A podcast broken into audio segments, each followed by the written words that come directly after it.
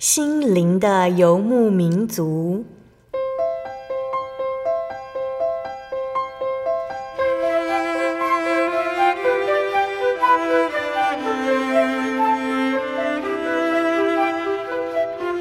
在这个谁都不管谁的后现代社会里，每个人的心灵都是游牧民族。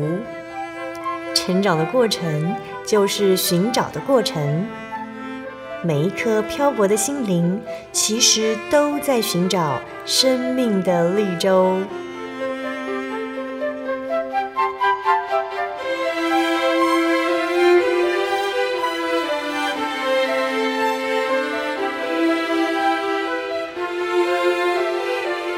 本节目由真耶稣教会台湾总会制作，欢迎收听。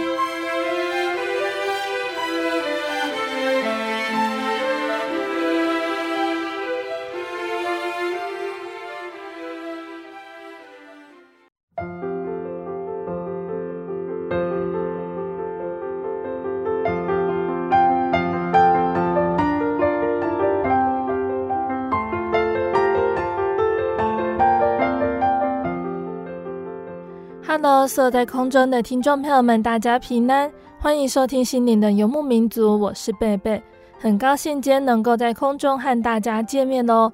大家这个星期过得愉快吗？今天要播出的节目是第一千两百零一集《小人物悲喜，主爱中逐渐成长》下集。节目邀请了真耶稣教会二重教会的尤思伟弟兄来分享他的信仰体验。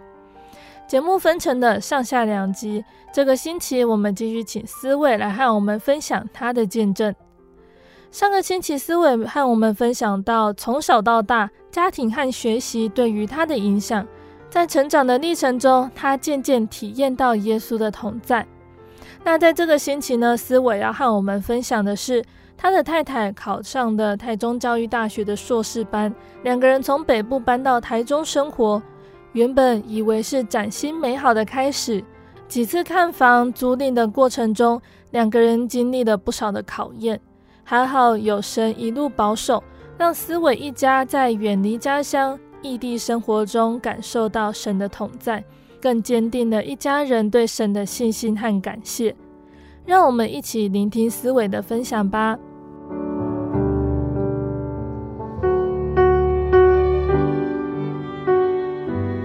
上个星期，我们聆听思伟分享他从小到大一路走来，主耶稣给了他很多的提醒和考验。借此呢，他也体验到很多神的恩典和预备。那今天我们就要请思伟继续来和大家分享，在结婚之后的生活上有哪些恩典和体验呢？那么想先问思伟，为什么会有想要搬家到台中的想法？当初其实，在台北的时候，原本也没有想说。要搬到哪里去？因为其实，呃，我跟太太曾经有聊天，有提到了，就是提到说，可能如果以我的个性，因为我从小到大都是住家里，在求学过程当中，虽然学校有时候比较远，但都还是可能通勤的方式。嗯、对，那从来也没有想过有一天要离开家里到什么地方去。嗯、对，所以我觉得说这是神很特别的一个恩典跟机会，就借着太太，因为这次是因为太太她。要下来台中念书，所以才有这样子的机会可以一起搬到台中。对，那也在这个从行前的准备、搬家的过程当中，甚至一直到下来台中找新的工作，其实神都给我们很大的考验。那以及考验过后，神重点要给我们的祝福跟恩典，这样子。嗯哼。嗯，那也是在很多时候，也是当我们离开了原本熟悉的环境之后，才会更清楚的看到神的恩典在哪里。对，因为其实，在同样的环境下，其实很多时候事情都已经熟悉了，在同一个教会，其实很多事情都得心应手了。那真的离开到新的环境的时候，其实下来台中只剩下我们两个。那在这样子的条件下，其实我们。在日常生活当中，就真的是更以神为中心。那我们两个真的都觉得说，要让基督、让耶稣成为我们的一家之主。那就是因为这样子的心态上的转变，其实让我们在不论是在工作上，或者是太太在念书当中，或甚至是我们家庭婚姻当中的关系，真的都有看见神不一样的带领跟祝福。可以聊聊你们刚开始对于找房子、租房子有什么样的计划？那这过程怎么样呢？呃，因为我们下来台中之前，曾经有计算过，就是当太太来念书之后，其实家里就只剩下呃我一个人在工作。嗯，那在收入等于减少的情况下，其实我们一开始都是一直专注在所谓的预算上。嗯，那甚至做了一个表格，想要试算说，哎，未来我们搬到台中的时候。每个月要花多少钱，然后到最后我们剩下多少钱可以租怎么样的房子？其实我们都一直在盘算这些人所能够筹算的事情。嗯。可是其实神的意思并不是这样。嗯。就当我们在就去年八月一起搬到八月底一起搬到台中的时候，其实我们一开始是到旧总会，就是公园路那附近去找房子，因为原本。太太所念的学校，就台中教育大学，它其实是离那附近很近的。那我们当然也是想说，要就近找教会附近的地方去做居住。嗯，对。但是我们其实，在找房子的过程，并不是那么的顺利。对，因为太太在还没搬下来之前，陆陆续续有几次，可能是学校的说明会，或者是说一些。报到的手续，对，那必须要下来台中，那小丽就跟着一起请假，就是下来到台中，然后也趁着那个机会，她在忙学校的事情，我就去找房子或者是找工作，对，那在这过程当中，其实都一直没有看到理想的工作，也没有找到理想或是符合我们预算的房子，那一直到有一次，就是呃，我们两个就一起。我印象中那天是礼拜天，然后我们两个就一起下来，就是坐车，然后下来台中找房子。那其实那那个时候已经是八月底了，九月初我们就就是他已经要开学，然后我也要开始新的工作。对，那那一次下来的时候，其实我们心里是蛮有压力的，就觉得说希望今天一天就能够看完所有的房子，并且从这些房子当中找到适合我们居住的。那当然，行前过程当中的祷告都没有少。可是，在看了很多房子之后，才发现说，其实以我们所设定的预算价位，还有我们所找的区域，那附近的房子其实都是很很老旧，或者是就是真的不太适合我们来做居住的。嗯，对。但是，就挑了一天过后，其实，在下午的时候还下了一场大雨。然后，其实我自己心里就在想说，就是。神到底要给我们什么样的挑挑战？就我们都还没下来，可是就遇到这么多的不顺利。嗯。对，那我还记得那一天早上，我们先看了一间在公园路上的房子。那呃，就是我们在下午看完东区的最后一间房子，然后那个时候台中开始下起倾盆大雨。嗯。对，那我们看完之后，其实对于最后一间房子也都不不满意。那那个时候我就跟太太讲说：“那我们一起就是祷告。”因为其实我自己心里有想说，那我们第一间在公园路看的房子应该是有机会，应该还可以吧？对，当时心里是这样想的。因为其他的房子都是屋况非常糟糕，或者是甚至会有漏水啊，还是只是地点位置很奇怪、很阴暗那种的。嗯。对，那我们就我就跟太太一起在最后一间房子的楼下的骑楼旁边做祷告。对，那祷告完之后。我就想说，那我们就回去第一间公园路的房子看看，嗯，而且离教会很近。然后我心里想说啊，我们为了神的缘故，然后挑选这个房子，神一定会带领祝福我们的吧？这样子，嗯，对。那于是我们就回到那间房子去看。那它是一个四十多年的老旧建筑。那其实我们到了当天，房东从进门就不断开始称赞说啊，这附近有公园，然后多方便，然后有商圈，然后大家。就是很多人都在这里生活很久了，环境也很单纯。可是其实我们就是映入我们眼帘所看到的是那种老旧的，很像是旧港片那种狭长的联动公寓、联动建筑。然后加上它的电梯真的是非常的狭小，然后那个气氛真的是让人觉得有点感到窒息。那为此，我们在看完房子之后，甚至特地下楼去询问，就是对面的超商店员。那超商店员看到就是我们两个，就是一对年轻的夫妻来，然后说要住在附近，其实就赶快跟我们讲说，其实这附近治安不是很好。嗯，对，然后晚上也会有一些可能呃乞讨的啊，或者是一些就是八大行业的。不正经的人就在这附近，这样子，对，所以其实我们对于这间房子也没有非常的在意，然后就继续往下去看，这样子。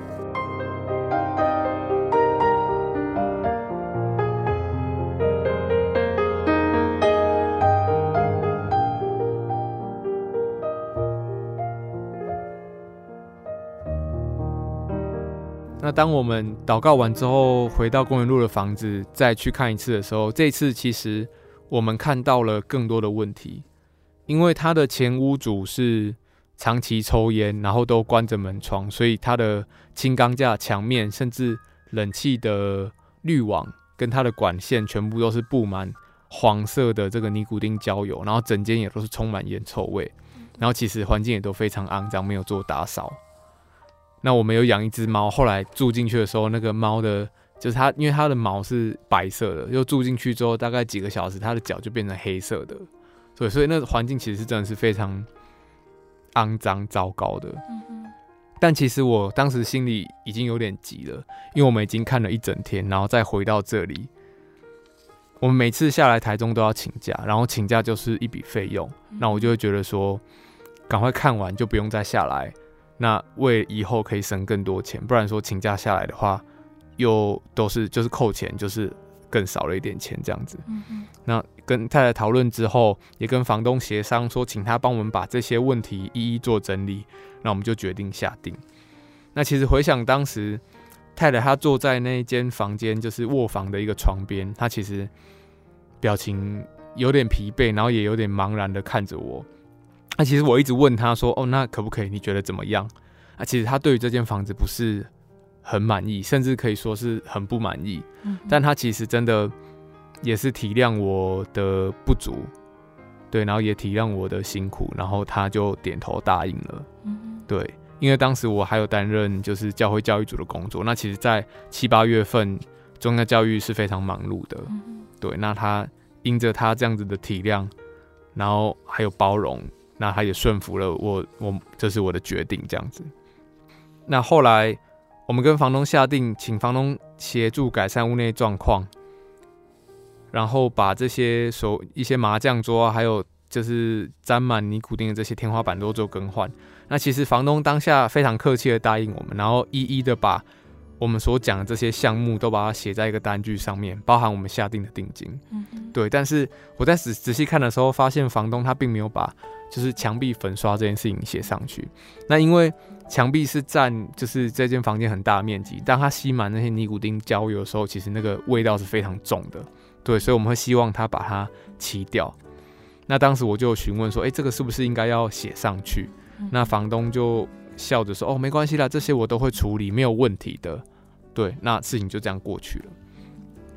那到了八月二十八号的礼拜二早上，我们又再一次下台中跟房东进行就是。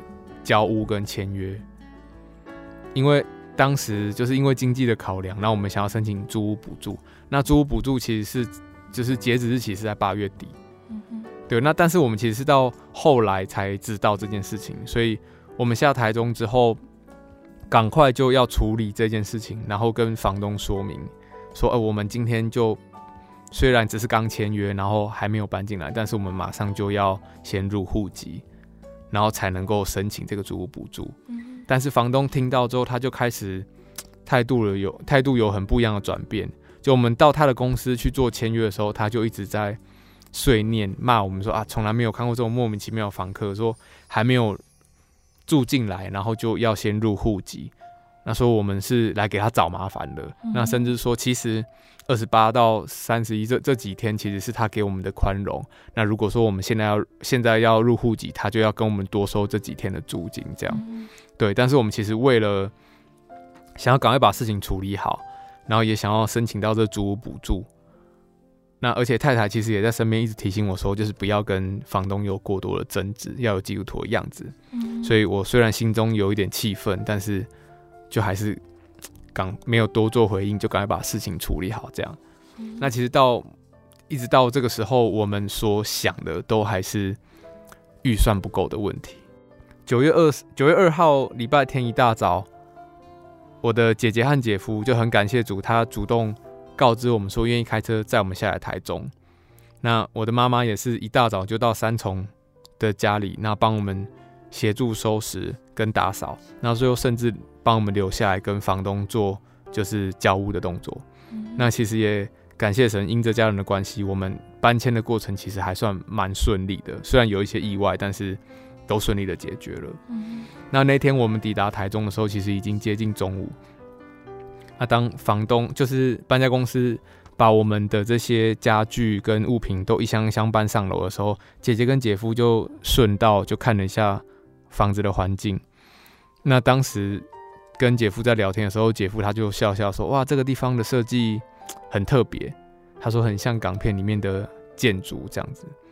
对，但其实后来跟姐姐还有姐夫他们聊天，他们才告诉我们说，其实他们当下看的是非常担心的。他们觉得这样子阴暗然后脏乱的环境，其实根本不适合我们来居住，而且他也担心说，像太太她以后上课，其实都要自己出入，然后甚至有时候早出晚归。那在这过程当中，其实一个年轻女生她的就是安全其实是，就是就是她她其实这样出入其实是很危险的。对，那。但是我们当时因为为了搬家的事情，我已经就是连续两个礼拜每天都只睡一个小时，对，就是处理搬家跟宗教教育的事情。那当时其实肉体跟精神上都很疲倦了。嗯。那他们姐夫跟姐姐其实当下也没有选择多说什么，他们就凭他们的爱心，然后尽可能的帮助我们这样。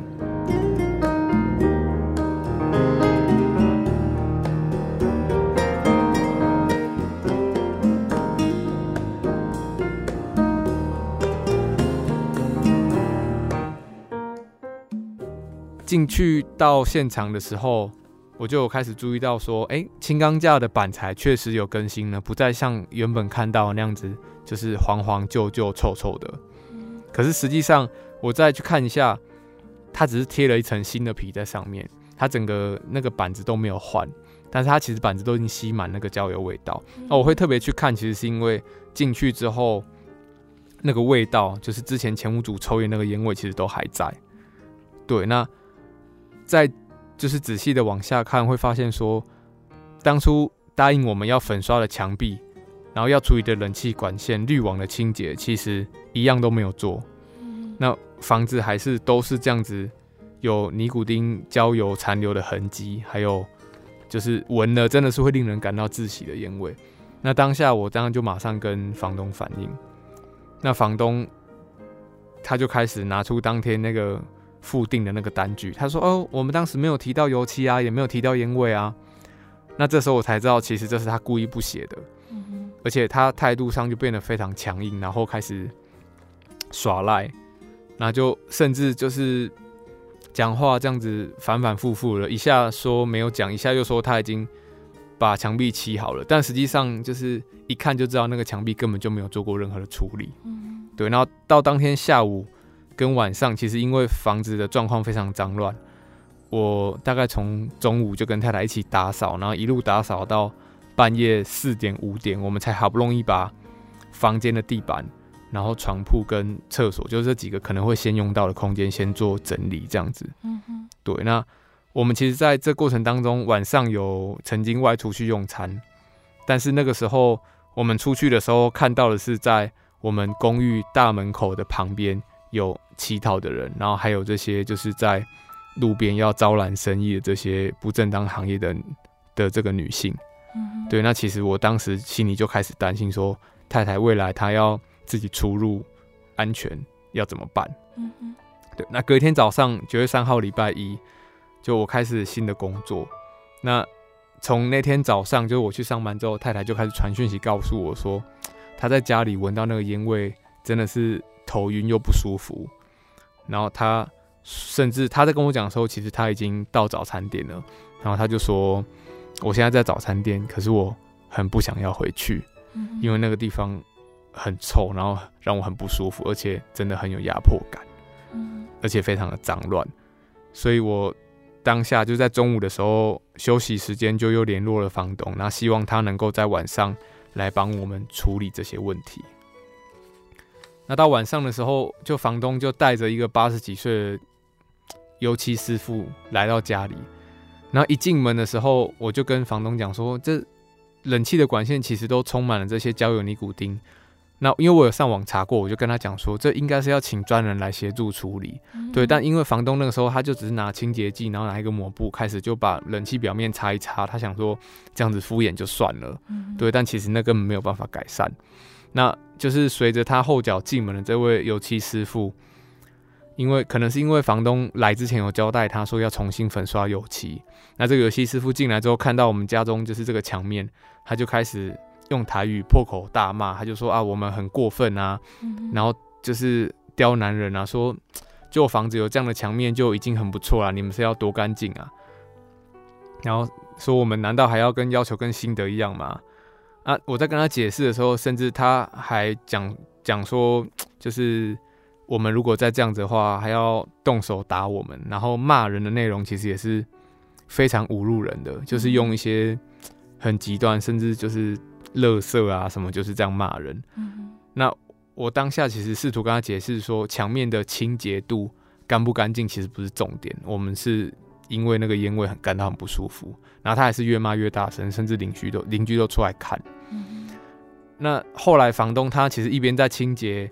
冷气的时候，一边有听到外面在骂，然后或许是因为他觉得有人帮他出头了，所以他就把手上这些清洁用品就摔在地上，然后就跑到我面前，就从皮夹当中，然后拿出一叠就是钞票，千元大钞，然后就也跟着骂，他就说叫我们现在滚出去，说他不租了，不租了这样子。嗯，对，那我其实原本还想要多说什么，可是太太就跟我讲说，他在旁边就是。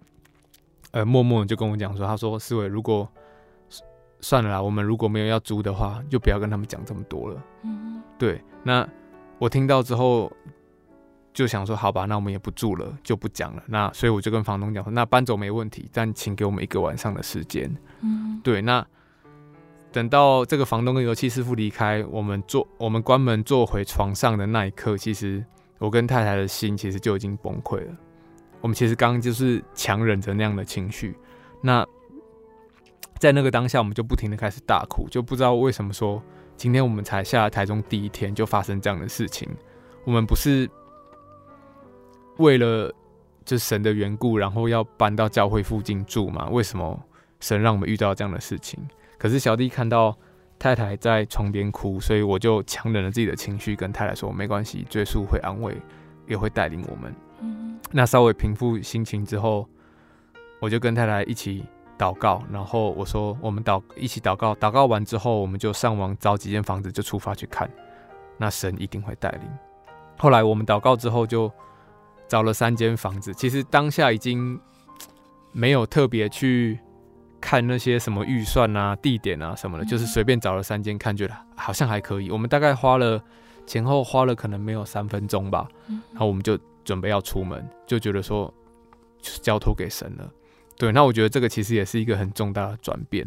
就当我我们决定不再去看所谓的预算，嗯，对。那其实当时我们一边骑车也是一边流着眼泪，然后设定导航，然后就往往第一间房子去了，这样子。嗯，对。那在我们到了就是第一间房子的时候，他是在北屯。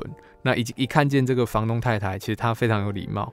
那一进到屋内的时候，我一看到那个环境，其实我就心想说，就是这间了。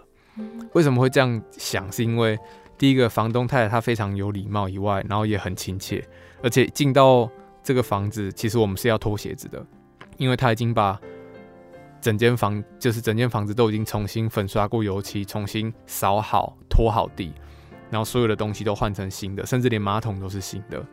对，那就是相对比我们才花了一个晚上整理的那个公园路的房子，然后还有那个就是态度很恶劣要赶我们离开的房东，其实我们当下真的是很感动，那也满心欢喜。但我们不好意思，就是 在房东面前就就这样子喜极而泣，这样对。但是我们当场就决定要下定。那其实也很感谢神，房东太太看我们也觉得，因为她其实也挑很久的房客，然后他看到我们第一眼，她也觉得很希望能够租给我们，对，所以神的带领，事情就这样成了。那当时其实房东太太，我们一边签约的时候，他就讲说啊，看到你们就很很喜欢啊，然后又聊到我们有跟他分享说我们是基督徒，他说哇，基督徒真的是看得出来气质不一样。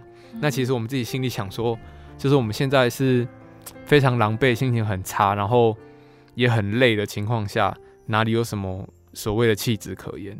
对，但是神的带领让他看到不一样的地方，让他愿意把他辛苦整理好的房子。就是租给我们，所以我们当晚就下定金，然后也不用到后面两间房子去看房。那隔天早上我们就决定要搬家，这样子。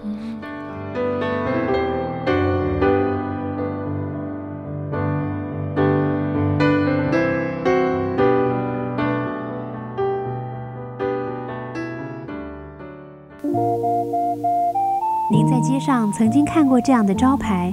真耶稣教会吗？也许您很想，但是却不好意思进来看看。其实我们真的非常欢迎您。下次当您在路过真耶稣教会时，欢迎您进来与我们同享神的恩典。真耶稣教会，台中邮政六十六至二十一信箱，欢迎来信，愿您平安。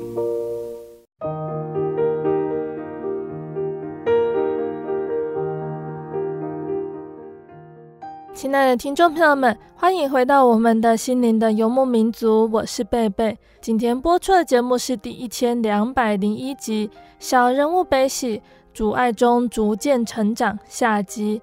我们邀请了真耶稣教会二重教会的游思伟弟兄来和我们分享他的信仰体验呢。节目的上半段，思伟和我们分享到了他和太太准备要搬到台中生活。但光是在找房子等生活琐事上就耗尽了心力。节目的下半段，他要继续来和我们分享，虽然远离了熟悉的家乡，遇到了困难，但是夫妻两人在异地，反而更清楚看到神的恩典。真神会如何保守带领他们呢？欢迎听众朋友们继续收听节目哦。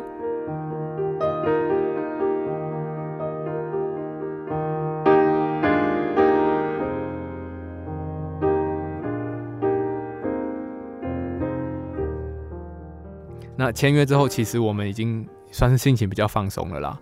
对，然后就走到附近的一间便利商店，准备吃晚餐。那个时候已经快要九点，还是九点多了。对，那我就太太先坐下来，那我就去买了个食物，买面包回来，然后坐下来。但一坐下来的时候，其实我们两个还是忍不住情绪，就是在店，就是 便利商店里面就大哭。对，因为其实那个当下。很感动，很感谢神，说就是啊，这样带领我们，我们就这样顺利找到这么好的房子。那很难过，也是怎么会遇到这么多事情？其实到那个时刻，心情都还没有完全平复。嗯，对。那在那样子辛苦、疲惫的精神状况下，真的是非常的崩溃。呃，我们就吃完、用完餐之后，准备要回到公园路那个脏乱的房子，然后所以我们就往外骑到崇德路上面，然后。我就越看越觉得很眼熟，就看说，哎、欸，奇怪，这不是我今天早上来上班的公司吗？嗯、对，因为其实我们不是台中人，对台中不熟。嗯、我早上虽然去过一次，可是也不知道其实那个在哪里。对，那一直到这个时候，我才发现说，其实我们新找到的这个家，跟我上班的地点，其实就走路大概就是三四分钟，对，相隔不到几百公尺就到了。嗯、那其实这样子的。事情你也可以说它是巧合，可是我们都知道这是神的恩典跟带领，然后也是神借这个方式坚定我们的信心。嗯哼，对，那其实我们真的是很感谢神。啊，隔天早上，其实我们就是搬离公园路的房子的时候，神也真的帮助我们，让那个房东虽然这么百般刁难，但是最后愿意把全额的押金跟租金都退还给我们。嗯哼，对。那这真的是一段很漫长的找房子的体验呢。还好呢，思伟和太太顺利的找到适合的房子。接下来，思伟要分享的是找工作的经历，并且在这件事情上面是如何体验到神。嗯，其实我陆陆续续在二零一八年的七月到八月，一共有下来台中面试两天，就我特别请假下来做面试。嗯，那在这两天当中，其实有找到六个面试的机会。对，那因为是从台北下来，有时候约的时间可能是早上九点就面试，所以也曾经有一次是早上四点多就出门，嗯，然后晚上十点就才回到台中，哎、欸，才回到三重这样子，嗯，对，那其实在这过程当中一直都没有遇到好的机会，然后一直到有一有一次，就是也应该算是我面试的最最后一份工作，对，这六份当中的最后一份工作。我遇到一个对我就算是非常的欣赏的主管，嗯，对，那很感谢神是在面试的当下，他就直接录取我。那甚至因为公司的规定是学士跟硕士的薪水是不一样的，嗯，对，那他听完我的一些家庭状况之后，他甚至在面试的当下主动就说要帮我把薪水调升到硕士的起薪，这样，因为我本身就有学士的学位，嗯，对，但他愿意这样子协助我。那其实那份工作加上一些补助跟奖金，年薪甚至可以到八十到一百万。对，其实对于我们当时，就我其实仔细这样算的话，我们之前的预算其实根本就可以丢掉了。嗯，对，因为如果真的这样赚的话，蛮够用的。那我听了当然是很心动，所以马上就决定要来这间公司报到。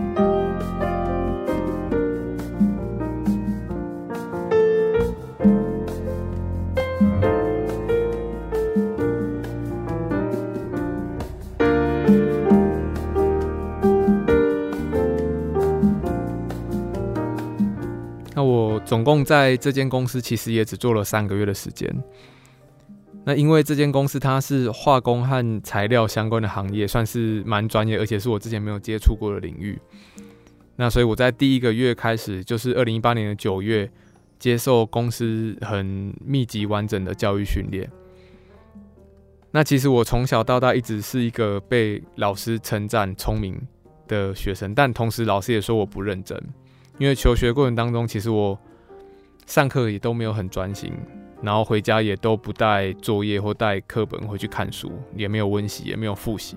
但是我成绩一直都保持在中上，或者是甚至是算是蛮优秀的水平。然后一直到下台中前，其实我的每一份工作学习的曲线跟加薪的曲线都是非常快的。对，然后也得到很多主管或者是老板的赏识。那其实我当然心中也会有一点。骄傲，觉得说我、哦、自己蛮聪明的、啊，然后这东西应该很容易吧？那当然，我在就是这间公司接受训练的第一个月，其实学习速度确实是很快，然后状况也很好，嗯、甚至比就是跟我一起学习的那个同事还要状况更好。那其实他比我早到一个月多，那但是我其实一开始的进度有点超越他，但到第二个月开始。就主管陆续进行，就是一些教育训练的考核，然后带着我一起跑客户。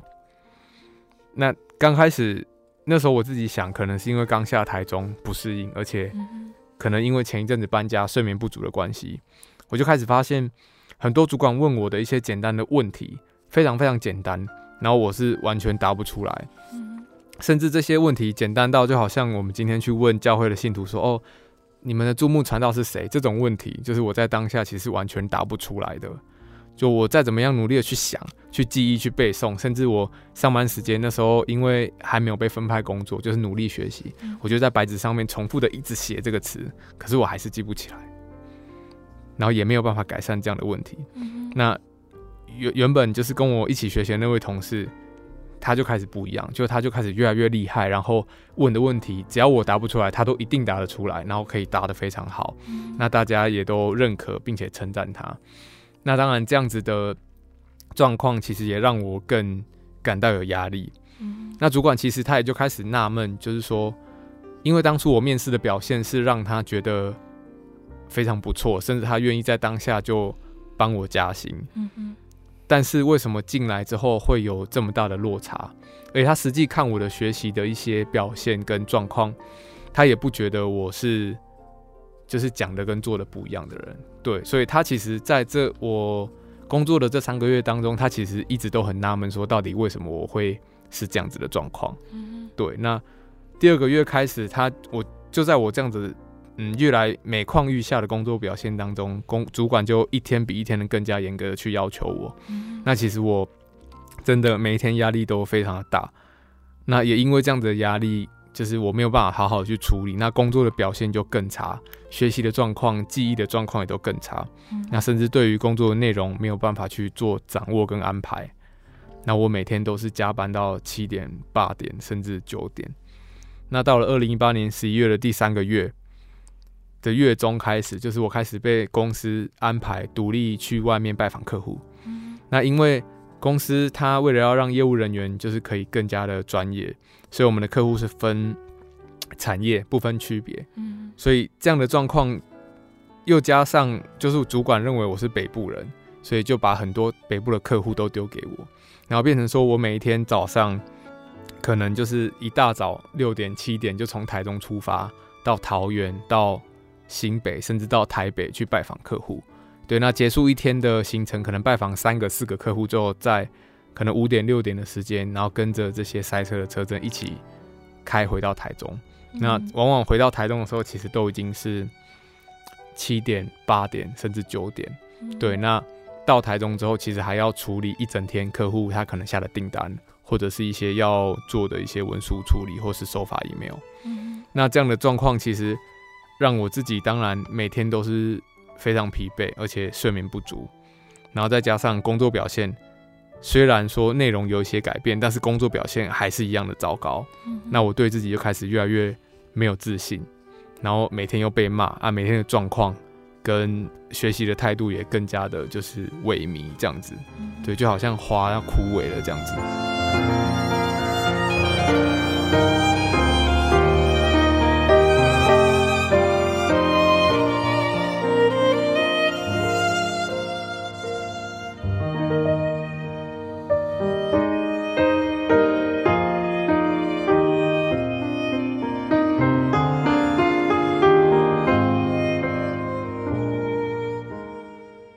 那其实，在这过程当中，主管他也有看到，那他有试着调整他对我的方式，但是一直都没有改善。那我自己也觉得很无依无靠，因为刚下来台中，就是唯一能够依靠的，其实只有神了。嗯，对，还有我身边的太太这样子。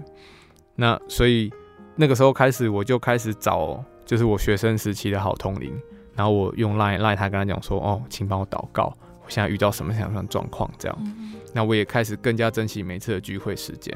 就只要从台北回到台中还来得及，哪怕已经是就是可能八点半就聚会快结束，或者是我其实那天已经很累，我开车开到睡着了，但我还是会就是赶到教会去聚会，然后特别珍惜这样子的读经、唱诗、祷告的机会。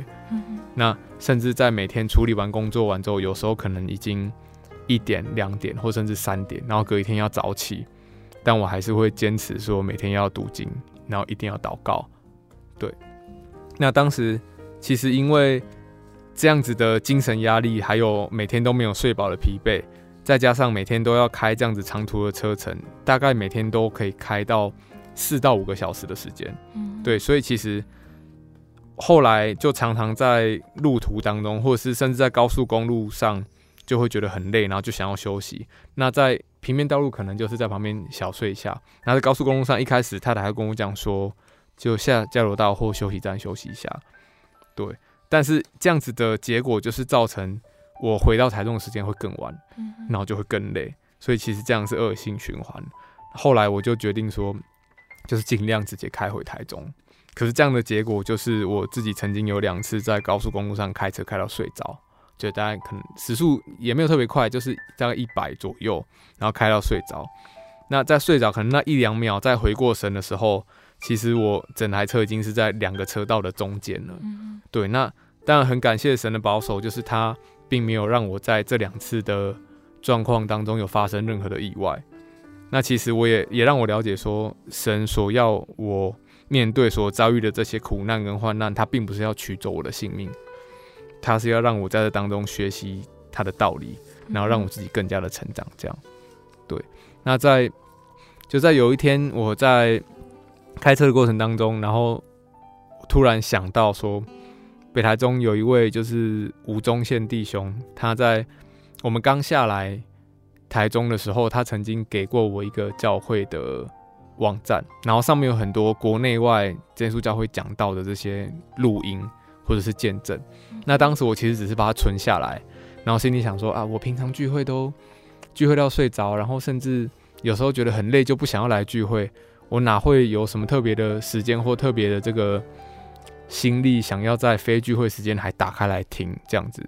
对。但是经历了这两三个月工作的痛苦跟压力，还有疲惫之后。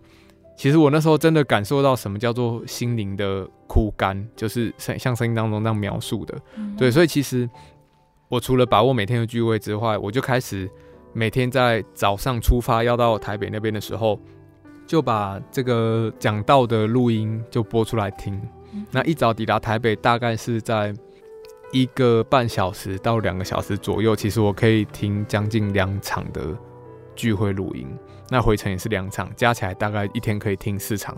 嗯，对。那其实很奇妙的是，当我自己开始就是听这些道理之后，我就一直觉得说，我不管点哪一篇，不管是什么时候讲，不管是哪一个传道，在哪一间教会的录音，这些道理好像都是为我而准备，然后补足我现在的一些内心的空缺、干渴，或者是我现在心中的一些疑惑。而且透过这样的方式，我一边开车，然后一边听道理。其实精神不知道为什么反而更好了，嗯哼，对，所以这个时候我自己心里就开始了有一点喜乐的感觉，就好像就是那个枯干的心，然后好慢慢的就又重新发芽这样子。那甚至我会一边开车一边听道理，然后一边做灵言祷告，因为我知道说下来台中我无依无靠，然后只有神是我的帮助跟依靠。嗯哼，在二零一八年十一月的最后一周。那个时候其实已经到了非常崩溃的，就是非常紧绷的时候了。那那时候我就萌生了想要离职的念头。一方面当然是因为工作太累了，那再来也是因为这份工作大大的影响到了我去教会的时间。因为很多时候我人即便有到教会，不是迟到晚到，或甚至是礼拜六安息日人到了，但是。心却不在那边，因为我已经累了一个礼拜的时间，然后礼拜六又要早起，其实真的没有办法专心在，就是精神没有办法专注这样子。嗯，对，那我就跟太太讨论想要离职。那而且这份工作也让除了信仰以外，也让我们失去了就是该有的生活的品质，因为我们每天虽然住在一起，但是我们。起床时间没有一起，然后也没有一起出门，那三餐都没有办法一起吃饭。那回到家，太太在家里用她学校的事情，那我在家里准就是继续把一天的工作完成，然后各自入睡。嗯，我们没有时间可以聊天，然后没有时间一起吃饭，也没有办法一起去聚会。但是很感谢神，就是有主耶稣基督成为我们的一家之主。当我萌生这样离职的念头，小弟的太太因为同样的信仰，因为同样的理念，她也很支持我的想法。嗯，对，那她其实在这个决定的过程当中，给了我很大的信心跟帮助。因为其实当时我还是在经济的考量上有点信心不足，因为这份工作确实给我们很充足的，就在金钱上的收入，我们甚至就不太需要担心太多，甚至还可以有就是。有余，就是在收入上面其实还会有余。嗯，对。那其实我就不断的思考说，到底要先离职再找工作，还是说我先找到一份合适的工作再离职？那太太就不断鼓励我，也为我祷告。她跟我讲说，不论什么决定，她都支持我，而且跟我一起面对。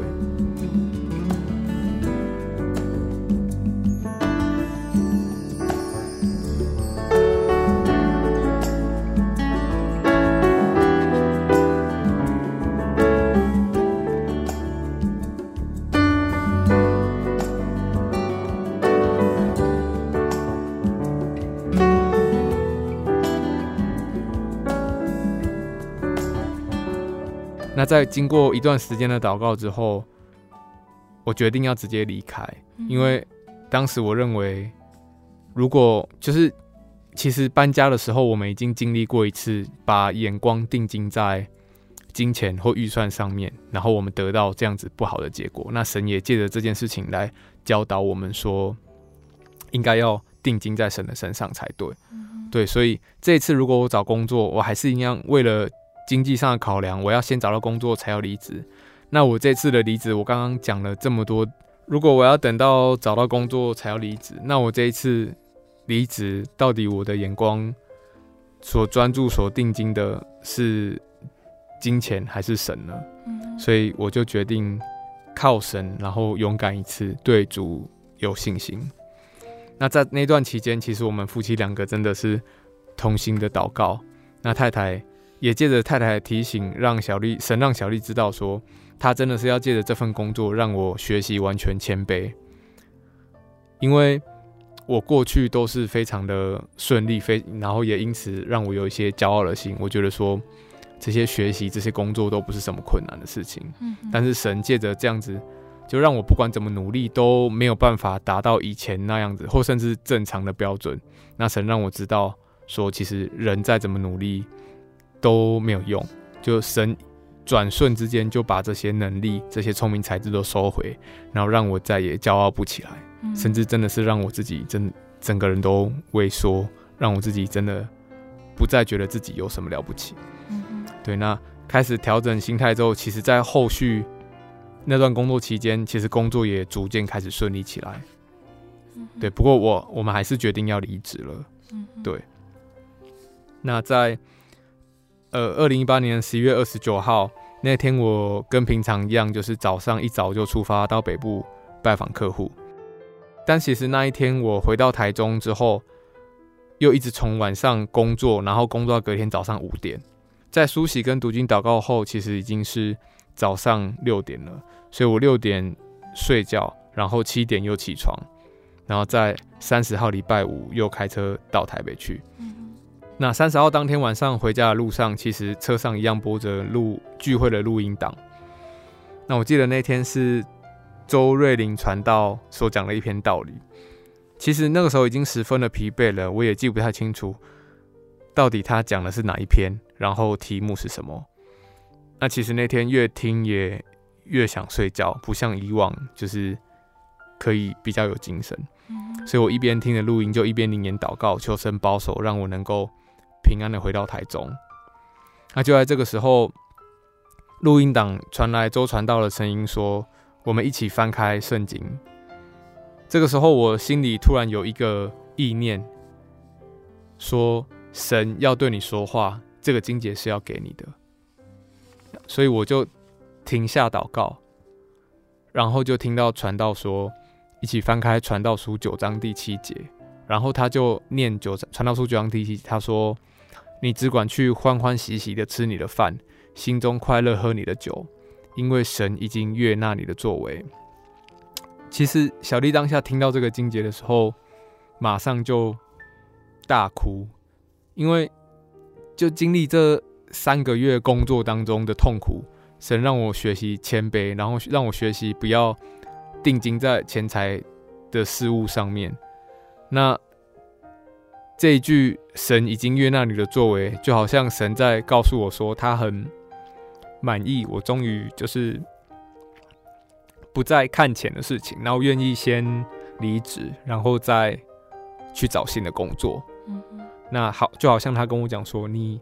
已经可以从这份工作这个苦难当中离开了，因为你已经通过这个考验，这样子。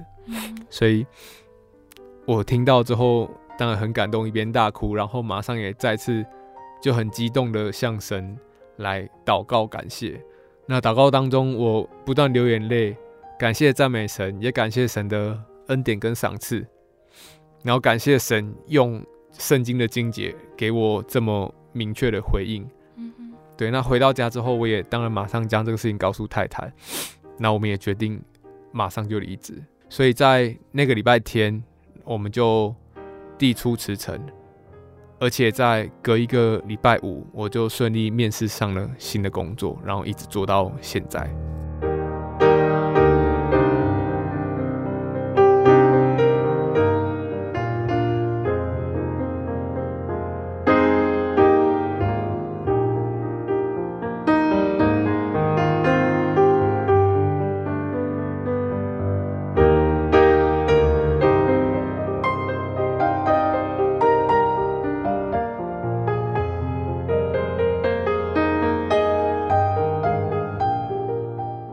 那这两个星期呢，我们聆听了思维从小到大的信仰转变，还有婚后的操练和恩典。那以今天这一集分享的见证来看呢，思维，你有思考到主耶稣要让你学习到什么样的功课吗？在圣经当中，马太福音六章二十一节有提到，要知道你的财宝在哪里，你的心也在哪里。那神让我在这样子经济缺乏，然后工作不顺利，搬家也遇到困难的过程当中，可以学习不再定睛在这些世上的事物上，就学习以绝书的眼光、绝书的角度去看这个世界，然后就凭着信心、不凭眼见的去信靠神，然后才能够得到更多的祝福。亲爱的听众朋友们，我们聆听完了思维这两个星期的见证分享，期盼这两个星期的分享都能够对听众朋友们有帮助哦。本来神的大爱就无时无刻的存在你我的日常生活中，只要我们细心观察，就会看到耶稣对我们的爱和预备。像是思维他所分享到的，找房子、看房子和工作上的体验。刚开始看不太出来神的恩典在哪里，反而会觉得为什么我会遇到这样子的事情呢？但是，一点一滴的，我们却看出神所为他预备的比他原本所想的更美好。那这就是为什么我们愿意信靠耶稣，愿意与耶稣同行人生路的原因之一。而主耶稣为世人所预备的救恩，那更是我们期盼的。到那更美、更好的天国去。所以，亲爱的听众朋友们，如果你愿意，欢迎来到真耶稣教会，一起聚会，一起领受主耶稣的恩典。那最后呢，贝贝要来和听众朋友们分享一首好听的诗歌，是赞美诗的三百七十八首《信靠顺服》。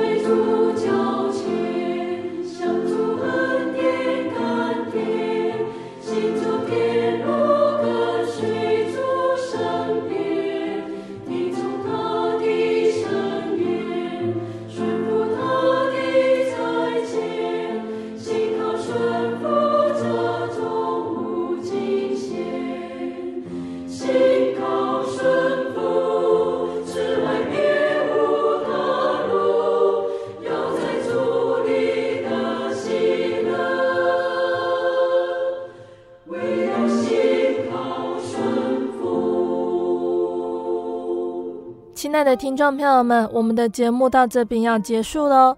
如果你喜欢今天的节目，欢迎来信索取节目 CD。如果你想要更了解真耶稣教会和圣经道理，欢迎来信索取圣经函授课程。来信都请寄到台中邮政六十六至二十一号信箱，台中邮政六十六至二十一号信箱，或是传真零四二二四三六九六八零四二二四三六九六八。